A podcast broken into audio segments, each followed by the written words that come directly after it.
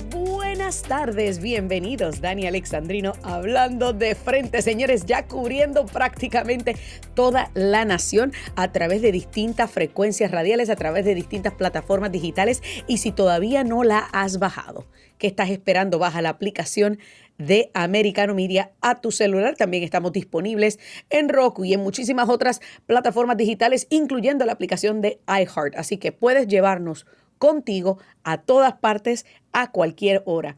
Sí, señores, gracias a cada uno de ustedes por estar conectados aquí a través de Americano Media, Acción 979 y Radio Libre 790. Para mí es un placer llegar al radio y a los celulares y a las plataformas por donde están conectados ustedes a esta hora. Mire, pasadito un poquito la hora del almuerzo, así que yo espero que lo que aquí vamos a discutir no le cause indigestión a alguno de mis amigos mediócratas, demócratas, tecnócratas, gigantes emocionales, enanos intelectuales, socialistas de cartón, porque usted sabe que aquí venimos a dar opinión. Y la opinión, señores, no es como un billete de 100 que le cae bien a todo el mundo. No, no, no, no, no. La opinión es muy particular. En este caso es mía. Y usted puede coincidir con ella, usted puede que no pero esa opinión siempre estará sustentada en datos. Porque la reina, la diva, la caballota, la que no le tiene miedo a nadie ni a nada, habla de frente y sin pelos en la lengua. Vamos entonces a comenzar con un tema es más, voy a dar eh, los, números telefónicos desde ya para el que quiera llamar. Casi siempre trato de abrir las líneas telefónicas un poquito más tarde en el programa, pero vayan anotando el número 305-482-6588, 786-590-1623. Ahora sí, vamos a hablar de un tema, señores, que he hablado en repetidas ocasiones. Y es el tema del desbarajuste, del descalabro, del caos que tenemos en nuestra frontera sur un caos, un, revolú, un lío que ha repercutido al ingreso de forma ilegal al país de casi 7 millones de personas. Algunos que han sido detectados y detenidos y procesados, otros que entraron, mire, como Pedro por su casa sin rendirle cuentas ni pleitesía a nadie. Y esto se debe a las políticas nefastas de fronteras abiertas de la administración del Pino, presidente en nombre solamente de Joe Biden. Aunque ellos traten de decirte, no, que es que la frontera está segura. Sí, sí, la frontera está asegurada. Pues mire, ayer el secretario de eh, Seguridad Interna, Alejandrito Mayorkas, que usted sabe que yo siempre le llamo Alejandrito Mallorca porque el puesto le quedó bien grande. Usted sabe, cuando el niño usted le llama diminutivo para que entienda de que, pues mire, todavía usted sigue siendo el jefe del niñito, ¿verdad? Pues Alejandrito Mayorkas eh, estuvo en el Congreso y habló, entre otras cosas, sobre la frontera. Y en este instante, Alejandrito Mayorkas habló de que, que, está controlada por carteles. No, really. ¿Y quiénes son los que le están haciendo la Navidad a los carteles de droga? Señores, déjenme decirle una cosa. Gracias a Joe Biden, gracias a Alejandrito Mayorkas y gracias al descontrol que hay en la frontera sur, básicamente lo que tenemos ahí es que el, gobierno de los Estados Unidos, bajo la administración de, administración de Joe Biden, ha hecho más ricos a los carteles de narcotráfico y a los traficantes de humanos. Pero vamos a escuchar este fabuloso intercambio entre Ted Cruz y Alejandrito Mayorkas. These are modern day leg irons because these are children being sold into sex slavery, and you don't even know what they are. That is astonishing. Mr. Secretary, how many children have been sold into sex slavery under your administration? Senator, we are taking it to the cartels. How many children have been sold into sex slavery? In an Do you know how many children have been sold into sex slavery? To an unprecedented degree. Mr. Secretary, I want to say to you right now, it is your behavior is disgraceful, and the deaths, the children assaulted, the children raped, they are uh, at your feet, and if you had integrity, you would resign. Boom. Si tuviera integridad, renunciaría. Pues sabes que te, te lamento informarte que hay muchos que no tienen ningún tipo de integridad en esta administración. Pues si usted no conoce bien a Ted Cruz, además de ser senador del estado de Texas, es posiblemente uno de los mejores abogados litigantes en el país, señores. Formó parte del equipo legal de George Bush durante las elecciones del 2000, cuando ustedes se acuerdan, Al Gore, cuando era permitido los demócratas quejarse de los resultados de las elecciones, sí, porque ahora nadie se puede quejar, especialmente si eres republicano y conservador, no te puedes quejar de los resultados de las elecciones. ¿Me escuchaste, Media Minions? No se pueden quejar, pero Al Gore sometió hasta una demanda. Acuérdense de eso. Ted Cruz formó parte de ese equipo legal.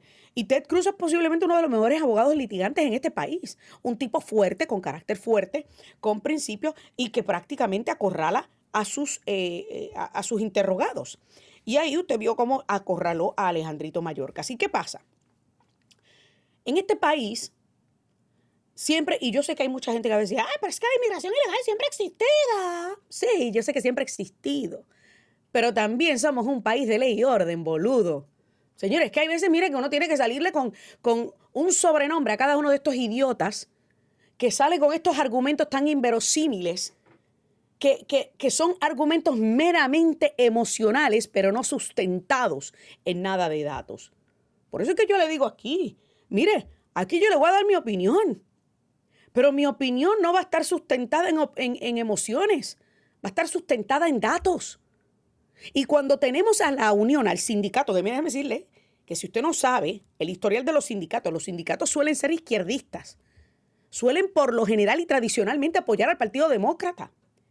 Cuando usted tiene al, a la unión de los eh, agentes de la patrulla fronteriza quejándose constantemente y diciendo que Alejandro Mayorkas debe ser eh, impeached, debe enfrentarse a un juicio político es porque usted sabe que ya hasta los mismos agentes de la patrulla fronteriza están hartos del descalabro que hay en la frontera sur.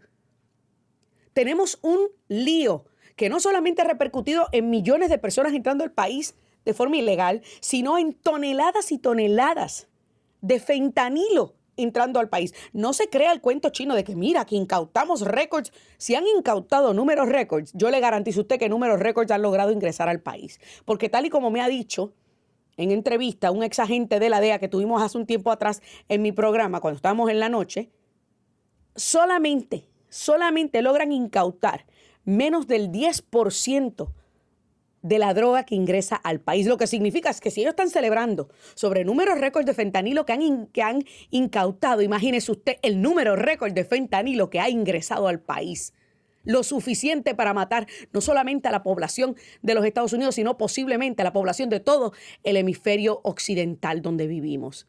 Pero claro, esos son datos que ninguno en la prensa propagandista del Partido Demócrata te va a dar.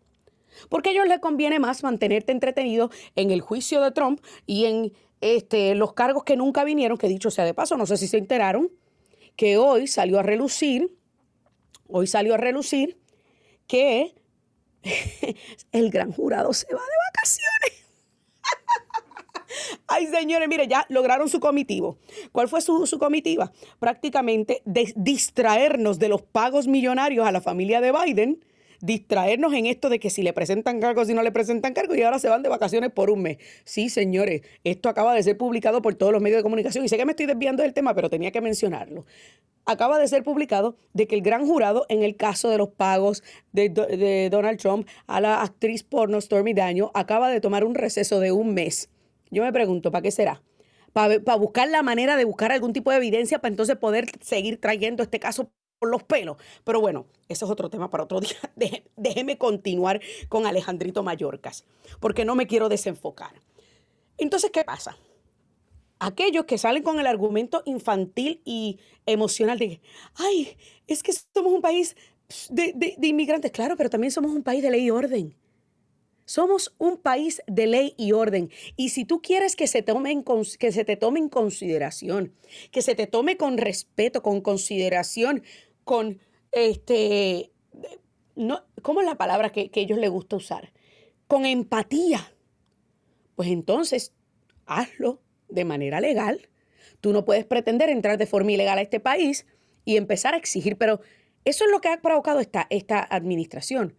Es enaltecer y envalentonar no solamente a los carteles de droga y a los traficantes de humanos, sino también enaltecer y envalentonar a todos nuestros enemigos. ¿O acaso usted no se ha dado cuenta que Xi Jinping, Vladimir Putin, los ayatolas en Irán, Kim Jong-un, todos nuestros principales adversarios están frotándose las manos buscando la manera de seguir instigando a los Estados Unidos? Claro, porque nadie respeta al imbécil que tenemos por presidente. Porque nadie respeta a la administración que tenemos por, al circo que tenemos por administración. Y eso se está viendo reflejado en cada esquina de esta nación, no solamente en la inmigración ilegal, también se está viendo reflejado en, la inflación, también se está viendo reflejado en cómo han aumentado las tasas de intereses 10 veces prácticamente en el último año. Que no, ha, que no ha ayudado mucho en tratar de anivelar las cosas. Eso se está reflejando en, en el incremento de la criminalidad en todas estas ciudades demócratas. Esto se está viendo en distintas formas. Y ahora se está viendo y se está exasperando en el tema de salud mental de este país, del cual nadie quiere hablar. No, porque los demócratas no quieren tocar ese tema. Ellos quieren hablar siempre de los temas de manera superficial, pero no profundizar. Pero aquí, aquí en este programa, no dejamos ninguna piedra sin voltear y profundizamos en todos esos temas. No te muevas, que todavía falta un poquito más de este tema de Alejandrito Mallorca. Es aquí Dani Alexandrino hablando de frente. Ya volvemos.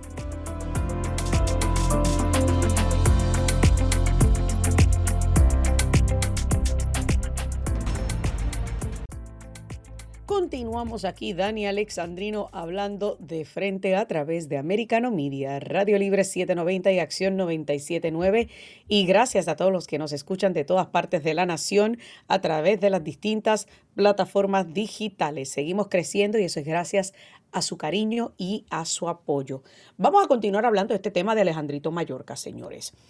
Porque es bien importante que usted entienda lo que está ocurriendo en el país y cómo hay líderes que carecen de ese liderazgo y líderes que sencillamente no estaban cualificados o calificados, como usted le quiera llamar, para poder ejercer una labor. Mire, ya como usted sabe, el caso del secretario de Transportación Pete Buttigieg, cuya calificación para poder ser secretario de es que su, marido le propuso matrimonio, no sé si fue en un aeropuerto o en una estación de tren, algo así por el ¿se acuerdan? Y que él jugaba con, con camioncito y trencito cuando chiquito. Esas fueron las cualificaciones de él. Pero bueno, vamos a seguir hablando de este tema de Alejandro Mayorkas. ¿Cree usted que debería renunciar Alejandro Mayorkas? Hablamos con Jorge Martínez de Iniciativa Libre desde Texas, quien prácticamente está ahí al lado de la frontera y ve este caos a diario. Jorge, buenas tardes, bienvenido a este nuevo espacio y esta hora. ¿Cómo estás? Estoy muy bien, muchas gracias por tenerme, Dania. Es un placer estar contigo en esta nueva hora. Gracias a ti por estar con nosotros. Sé que Texas está un poquito más tempranito para ti, pero bueno, Vamos a hablar, vamos a empezar con la pregunta principal. ¿Debe Alejandro Mallorca renunciar? Pues eh, es una pregunta que mucha gente ah, está queriendo ah, ver que, la respuesta. vamos a ver que, o vimos que el secretario que se estaba eh, en un comité hace unos días, ayer, hablando de, su trabajo, que cómo lo ha hecho, y, no sé si vieron que el senador Ted Cruz eh, de Texas, ah, le estaba preguntando si sabía qué era lo que estaba enseñando el senador Cruz y eran, eran uh, unas uh, wristbands de papel, de, lo que ponemos como para ir a la feria. que el, cartel eh, está poniendo los migrantes, que dice cuánto les deben para, para poder encontrarlos y para que paguen los inmigrantes al, cartel. Entonces, hablando para atrás a, la pregunta, o llegando para atrás a la pregunta, pues uh, eso es, uh, estamos viendo que no va a renunciar. Um, entonces, mm, es el, Senado que necesita hacer un trabajo para, si quieren, a, moverlo de ahí. Óyeme, te pregunto, ¿están viviendo Alejandro Mayorkas y Joe Biden y su administración en una realidad virtual? O sea, ellos no, no entienden el lío que tienen en la frontera o es que simplemente no les importa. Mira, la verdad yo pienso que, que también con ah, el secretario, eh, eh, él está haciendo lo que su jefe está queriendo de él. Ah, quizás quiere hacer más, porque escuchamos del jefe de la patrulla fronteriza, el, el, Chief Ortiz, y él viene, él es de la patrulla fronteriza, viene del Valle del Río Grande, saben que, que se necesita hacer más, pero sus manos están amarrados. Entonces, ah, como secretario, su trabajo es representar a la administración y la administración no quiere que, haga este trabajo. entonces, hay, problemas que se necesitan cambiar y, no se va a hacer uh, abajo de esta eh, administración. Yo me pregunto, ¿dónde queda la dignidad del ser humano? ¿Dónde queda la dignidad de Alejandrito Mayorkas sabiendo que a leguas todo el país está viendo el caos que hay en la frontera, que el jefe de la patrulla fronteriza está pidiendo más recursos, que esta administración se está negando a dársela. Yo, yo, Dani Alexandrino, no pudiese ejercer un trabajo en donde yo estoy viendo que públicamente la inacción de mi jefe está repercutiendo en mi inhabilidad de poder ejecutar mi trabajo. Yo no, por dignidad, yo no pudiese permanecer en el puesto. Y yo me pregunto, ¿será que Alejandro Mallorca perdió la dignidad entonces hace tiempo? Porque esto es algo bien serio, Jorge. Sí, yo tengo familiares que trabajan para la patrulla fronteriza y, les puedo decir desde aquí que el moral, la, gente que cuando va al trabajo no quieren ir, ah, hay muchos que están retirándose porque no pueden hacer su trabajo, prefieren hacer otra cosa ah, y eso no es bueno eh, y necesitamos soluciones, pero la realidad es que necesitamos soluciones del Congreso porque no podemos depender de la administración solo, necesitamos ah, soluciones del asilo político que uh, hay legislación bipartidista ahí, como the Bipartisan Border Solutions Act. También necesitamos a, hacer más visas para que la gente que quiera venir aquí a contribuir legalmente y regresarse a sus países pueden hacer eso también. Y, y te pregunto, Jorge, porque una de, las de las cosas, ¿verdad? Que, que yo vi recientemente que Biden publicó en Twitter, que obviamente no fue Biden, fue uno de los miembros de su, kinder, de su kindergarten, pues yo digo que la administración tiene los payasos que están arriba y los kindergarteners que están aprendiendo a escribir. Uno de los kindergarteners publicó en Twitter algo como que los republicanos le votaron en contra al, este, a fondos para designar 300 nuevos agentes de la patrulla fronteriza. Yo lo que le, a mí no me quedó de otra que responderle, bueno, entonces si ese es tu argumento, ¿por qué no le quitas entonces los fondos a los 87 mil nuevos agentes del IRS que tú estás proponiendo, que lo que busca es perseguir a la clase media trabajadora y pon esos 87 mil agentes en la patrulla fronteriza? Así de sencillo, problema resuelto y no tienes entonces que pelear. Obvio que nadie me respondió ese tweet, ya tú sabes. Entonces, tienen las prioridades erradas, erradas o el caos de la frontera es deliberado, es a propósito. Eh, pues tiene sus prioridades al revés, porque en vez de tener 87 mil agentes de la IRS, debemos de tener más agentes en la patrulla fronteriza, porque la seguridad es importante. Y aparte de eso, también la gente, nuestra comunidad, debe de tener la oportunidad de prosperar, de poder de trabajar, contribuir, vender, producir, sin que el gobierno se mete porque cuando tienes el IRS que está viendo todo lo que estás haciendo, nos van a atacar a nosotros y no vamos a poder prosperar.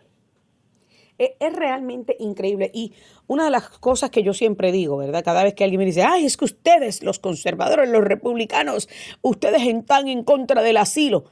Oye, Jorge, la última vez que yo verifiqué, el asilo se imparte de manera individual y se analiza cada caso de manera individual, no de manera colectiva. O sea, todo un grupo de mil personas no puede venir y decir, estamos aquí a buscar asilo porque en mi pueblo hay criminalidad. Eso, eso no es una razón válida de asilo, ¿o me equivoco? No, no, tienes razón.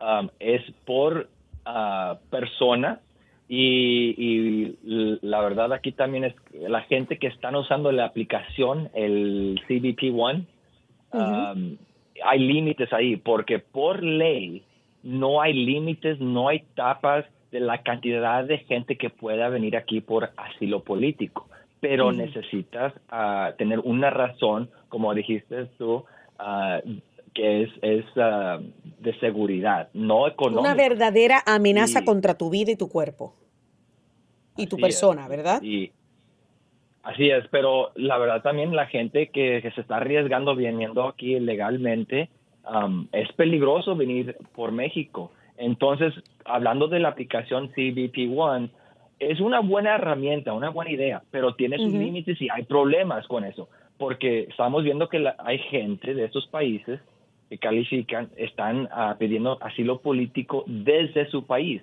que es bueno, es mejor, no están arriesgando sus vidas y pueden venir desde allá legalmente, pero hay problemas como quiera con, con esta herramienta. Una, ¿cuál, ¿Cuál piensas tú? Porque obviamente este es uno de esos temas en donde no siempre vamos a coincidir, no siempre los demócratas y los republicanos van a estar en la misma página. ¿Cuál tú crees que es la solución considerando, considerando, ¿verdad? Que es un tema polarizante, que no debe ser, porque la seguridad nacional no debe ser un tema polarizante.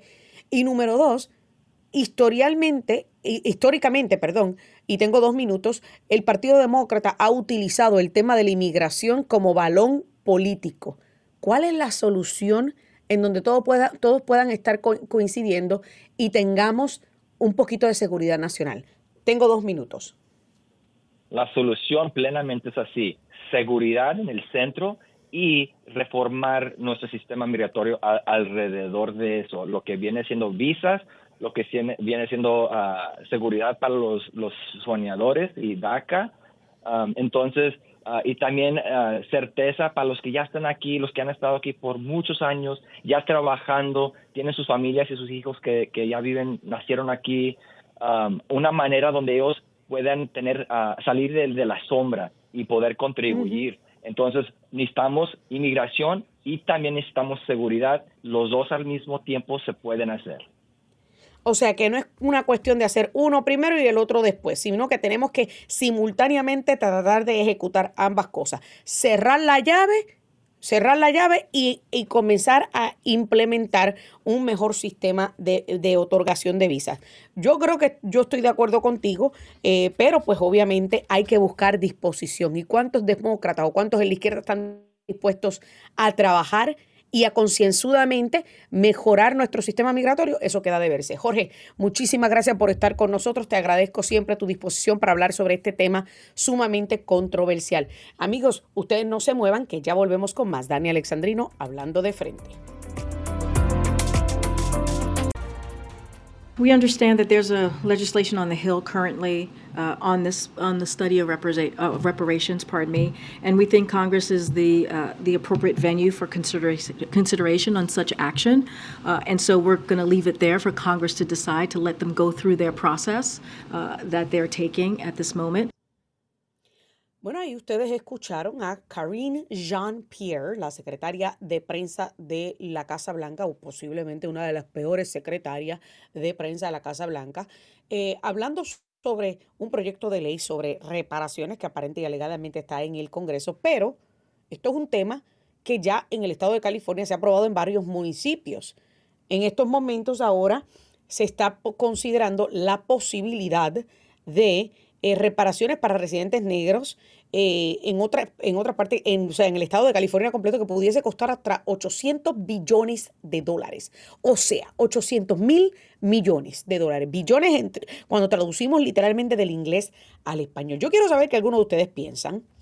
Voy a abrir las líneas telefónicas desde ya para que aquellos de ustedes que quieran opinar sobre este tema o el tema de Alejandro Mayorkas puede hacerlo al 305 482 6588-305-482-6588 o al 786-590-1623. Pues, ¿qué pasa? Vamos a hablar de reparaciones, señores. Si usted conoce la historia de la esclavitud, de la guerra civil y de la segregación en los Estados Unidos, usted sabrá que el estado de California nunca tuvo esclavitud. O sea, vamos por parte, vamos por parte, señores.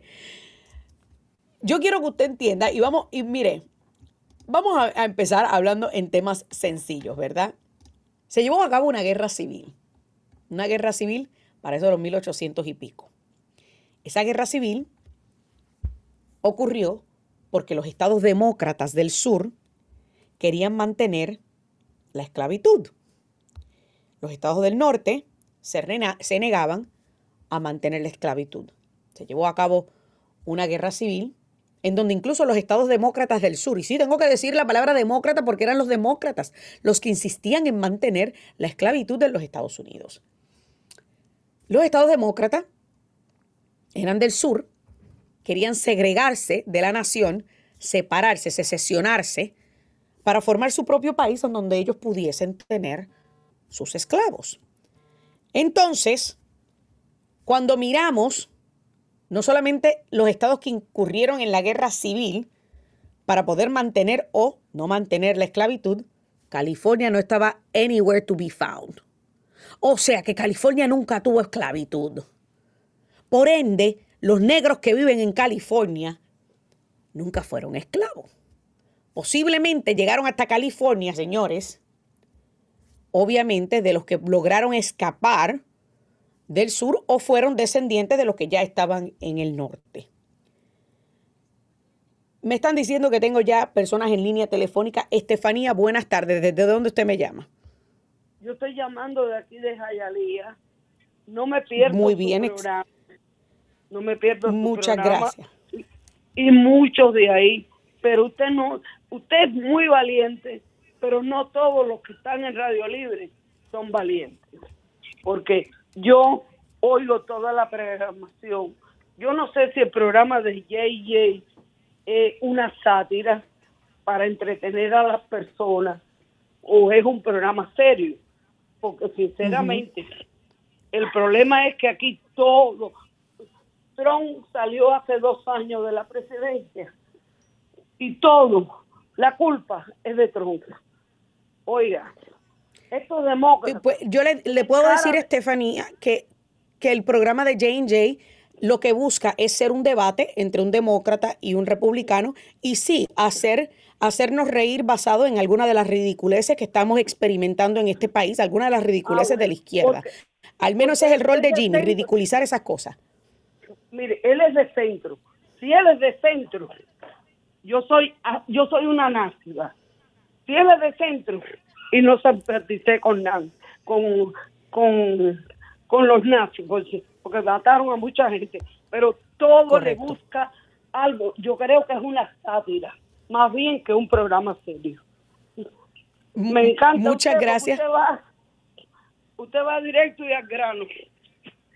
Muchas gracias, Stephanie. Y bueno, lo bueno de este programa, lo que yo, y, y de esta emisora, es decir, de este proyecto, es que aquí le damos la oportunidad a todo el mundo a exponer sus puntos de vista porque creemos en la Constitución y creemos en la primera enmienda de esa Constitución. Y vamos a tener personas como José, con las que muchos de nosotros no estamos de acuerdo, pero como yo siempre digo, yo aquí le doy la bienvenida a todo el que quiera llamar y comentar, a todos los que son demócratas, los que son socialistas, los que son comunistas. Pero eso sí, yo les advierto, vengan con dos sacos, el de dar y el de recibir, porque aquí no me vienen con argumentos banales, con argumentos emocionales, porque aquí mis argumentos están sustentados en datos. Así que yo le invito a continuar eh, escuchando la programación de Americano Media para que usted vea que tenemos una amplia gama de eh, programas para todos los gustos y todos los sabores. Así que muchísimas gracias, Stephanie, por su llamada y por ese cariño y ese apoyo. Me dicen que tengo otra llamada telefónica. Buenas tardes, ¿con quién hablo y de dónde me llama?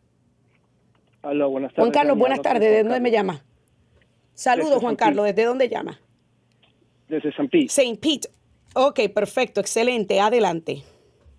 Mira, Dania, yo quiero llegar al tema ese de los negros africanos que supuestamente fueron esclavos de este país, que claro, fueron. Y tienes razón. Los, el Partido Demócrata fue que mantenió a estos negros, perdóname, pero ya me ya estoy desesperado porque creen que se merecen todo por algo que pasó antes que ellos habían nacido. Ellos Claro. los querían, como tú dijiste, para la agricultura de acá del sur. Por eso que si tú te acuerdas, y yo sé que tú lo sabes, pero las algunas personas que ni quizás no saben esto, cuando Joe Biden, cuando fue senador, creo a la edad de no sé qué, en 1972, empezó, era uno de los más jóvenes, él se había rodeado de personas que eran cabeceras del Ku Klux Klan, que querían separar a los, a los negros de los blancos y todas esas cosas. Y acuérdate que fue el mismo Partido Democrático que en 19, cuando, creo que fue en el 1965, para el 65, ya que es- el- el- la unidad de los negros americanos casados que mantenían a sus hijos en familia comenzó a disminuir, porque eso era Correcto. una táctica de destrozar al- a, la familia de los negros, diciéndole que si tú, tú- si tú tienes hijos el gobierno te mantenía, pero el que el, el esposo no está ahí, o sea que el padre, ¿qué es lo que estaban sembrando estos demócratas? División, odio, los que lo- y, y es- yo no entiendo, Dania, por qué estos negros no ven eso y creen que el blanco es malo. Yo no entiendo, y yo Claro. no entiendo por qué los hispanos son iguales.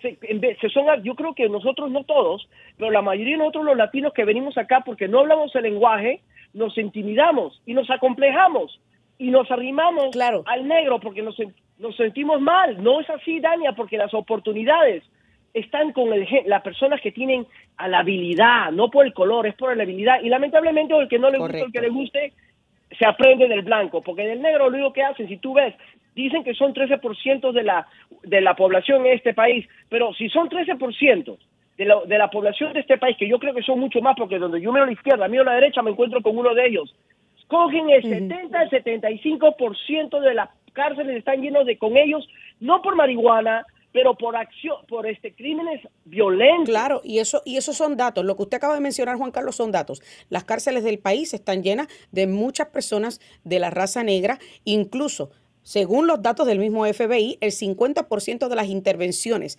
entre un policía con un delincuente con alguien que está cometiendo un delito el 50% son con hombres negros. Eso no es ningún secreto, esos son datos y estadísticas del FBI y el que quiera refutar lo que me busque estadísticas nuevas. Pero a la hora de la verdad, yo, yo le voy a responder a usted su inquietud del por qué nosotros venimos aquí y entramos en este pensamiento de víctima, igual que los negros.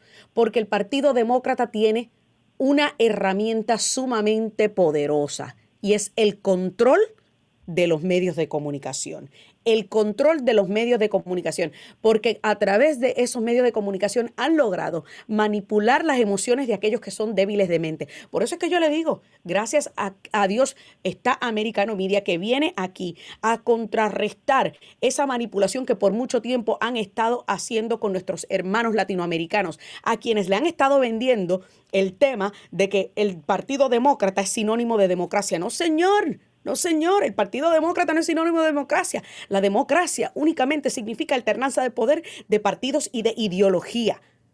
Democracia, bueno, la democracia tampoco esto es una democracia directa, gracias a Dios. Somos una república constitucional de una federación de estados soberanos.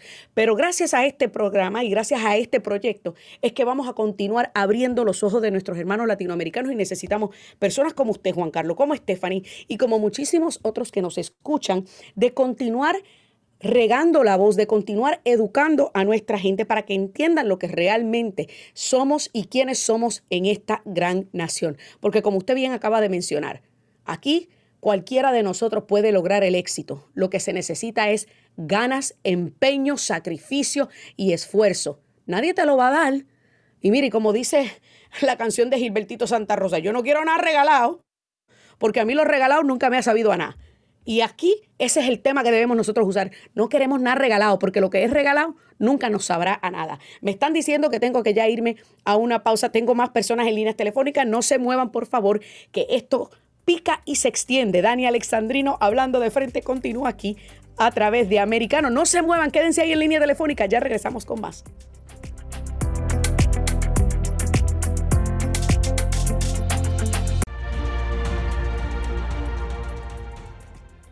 Amigos, continuamos aquí, Dania Alexandrino, hablando de frente a través de Americano Media, Radio Libre 790 y Acción 979. Me dicen que tenemos a Anónimo en línea telefónica. Anónimo, buenas tardes. ¿Desde dónde me estás llamando?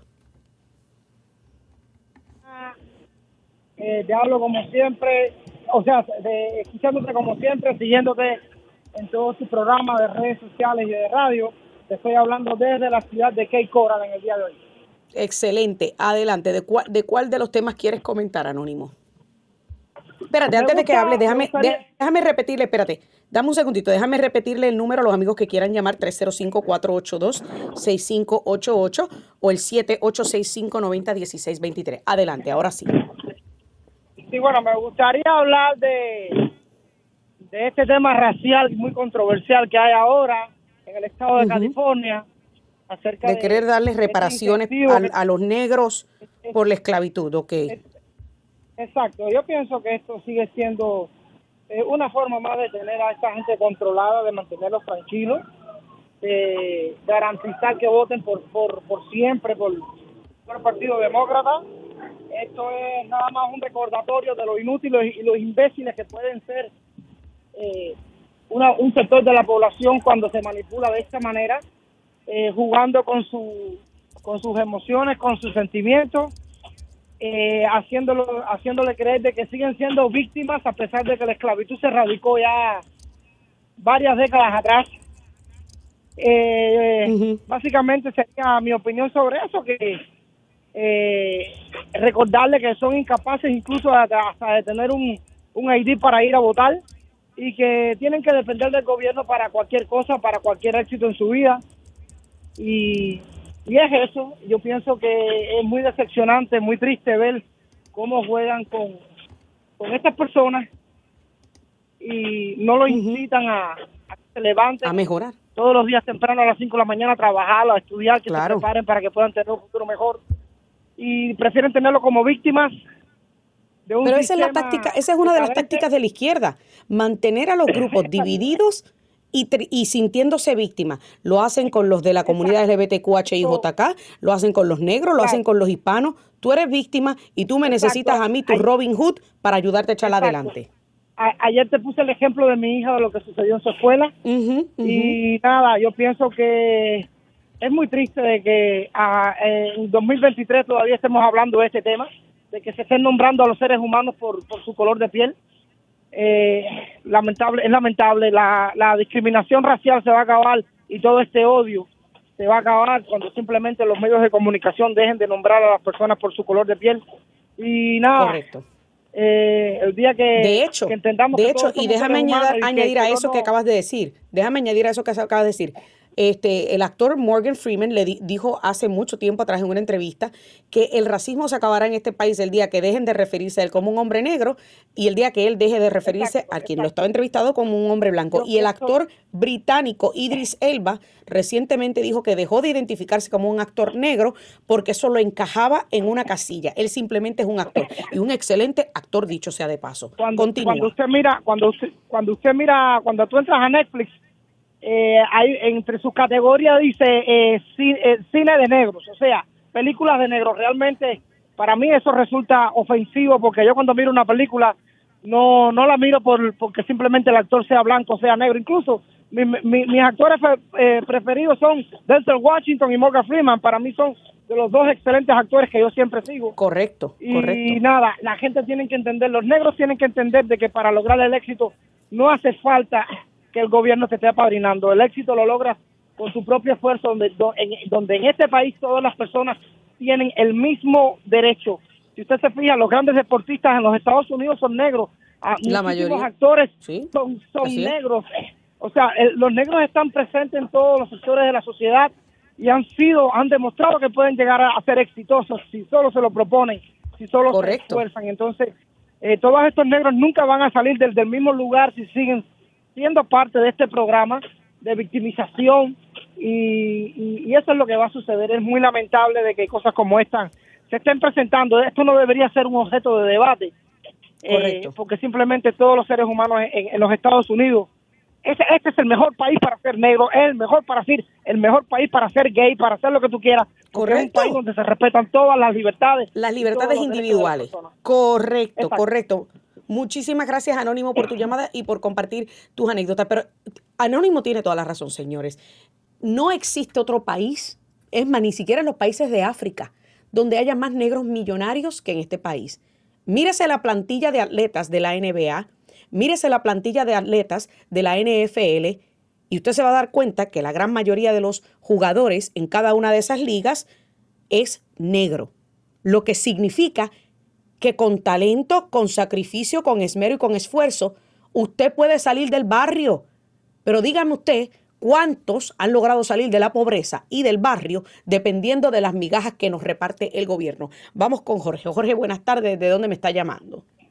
Sí, buenas tardes, de aquí de Miami. Excelente, adelante. Sí, yo le quería decir, aquí se está explotando mucho sobre el racismo en el país menos racista del mundo. Fíjense que es el único país que eh, ha hecho una guerra para liderar a, lo- a los negros. Entonces yo me preguntaría, ¿quién va a hacer, va a hacer las reparaciones a todas las familias de todos los blancos, de, eh, a todos los descendientes de esos blancos que hicieron la guerra llena de eso? También estamos hablando de, sí, también estamos hablando de racismo blanco hacia los negros, pero es que eso es según en los países de mayoría negra es al revés entonces, porque es la condición del humano. Sin embargo, este país, eh, este, eh, por ley, eh, eh, eh, ¿cómo es esto? Eh, no permite el racismo. También se habla de, esclavos negros, pero también no cuenta la historia que los, ha habido esclavos blancos, ha habido esclavos asiáticos, ha habido de todos los tipos. Y entonces, por ejemplo, aquí mismo en este país, no solamente los negros, en este país hubo esclavos este, asiáticos que fueron fundamentalmente los, los chinos, que fueron los que hicieron todas las líneas de ferrocarriles. De este ferrocarril, correcto. ¿Quién los va, quién va a reparar también a los chinos? a las familias blancas de los, de la guerra. esto, es esto es una locura lo que están creando del racismo este. Ya le digo, en el país menos racista del mundo, porque lo que hay es que viajar para ver dónde el estándar de vida más alto, en qué, en qué país lo tienen los negros. Correcto. En, todas las, en, todas las cosas que hace este país es, para tratar de mejorarle a ellos, pero es que el, problema es que el, institucionalmente están haciendo eh, eh, algo para, para que ellos se sientan eh, mal y, y, entonces para exacerbar la cuestión del racismo y para formar eh, toda la división que se está formando aquí en este país. Usted tiene toda la razón, Jorge, y muchísimas gracias por compartir ese dato importante que a muchos se nos olvida cada vez que se habla del tema del racismo y es la cantidad, incluso no en la historia solamente de los Estados Unidos, en la historia de la humanidad siempre, han siempre ha existido la esclavitud, siempre ha existido algún grupo de humanos que ha sido, eh, ha sido obligado a, a convertirse en esclavo de... Eh, mire, cada vez que se formaban las guerras de, imperios, la nación que perdía terminaba convirtiéndose en esclavo de la otra nación. Al día de hoy todavía existe esclavitud, esclavitud moderna, señores. Todavía existen muchísimas vertientes de esclavitud moderna, incluyendo en China, donde los musulmanes yugur son sometidos a campamentos de concentración laborales, obligados en contra de su voluntad a trabajar larguísimas horas por migajas Nadie quiere hablar de eso. Por eso a Enes Cantor Freedom, el jugador de la NBA, le cancelaron su contrato con los Boston Celtics por atreverse a señalar esa esclavitud moderna que todavía existe en el día de hoy. Pero nadie quiere hablar ni tocar ese tema. ¿Por qué? Porque va en contra de la narrativa de la izquierda de querer hacer siempre lucir al hombre blanco como el malo. Señora, pero por eso es que aquí está este programa, porque aquí ponemos todos los puntos sobre las IES, cruzamos todas las T's y te ponemos todos esos puntos que la izquierda te oculta y que la prensa propagandista del Partido Demócrata te oculta en su intento de manipularte. Así que dile no, no y no a la manipulación emocional y rompe con esa esclavitud intelectual. Se me acabó el tiempo, que Dios me los bendiga y hasta la próxima.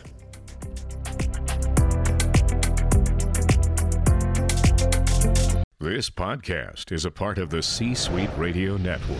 For more top business podcasts, visit c-suiteradio.com.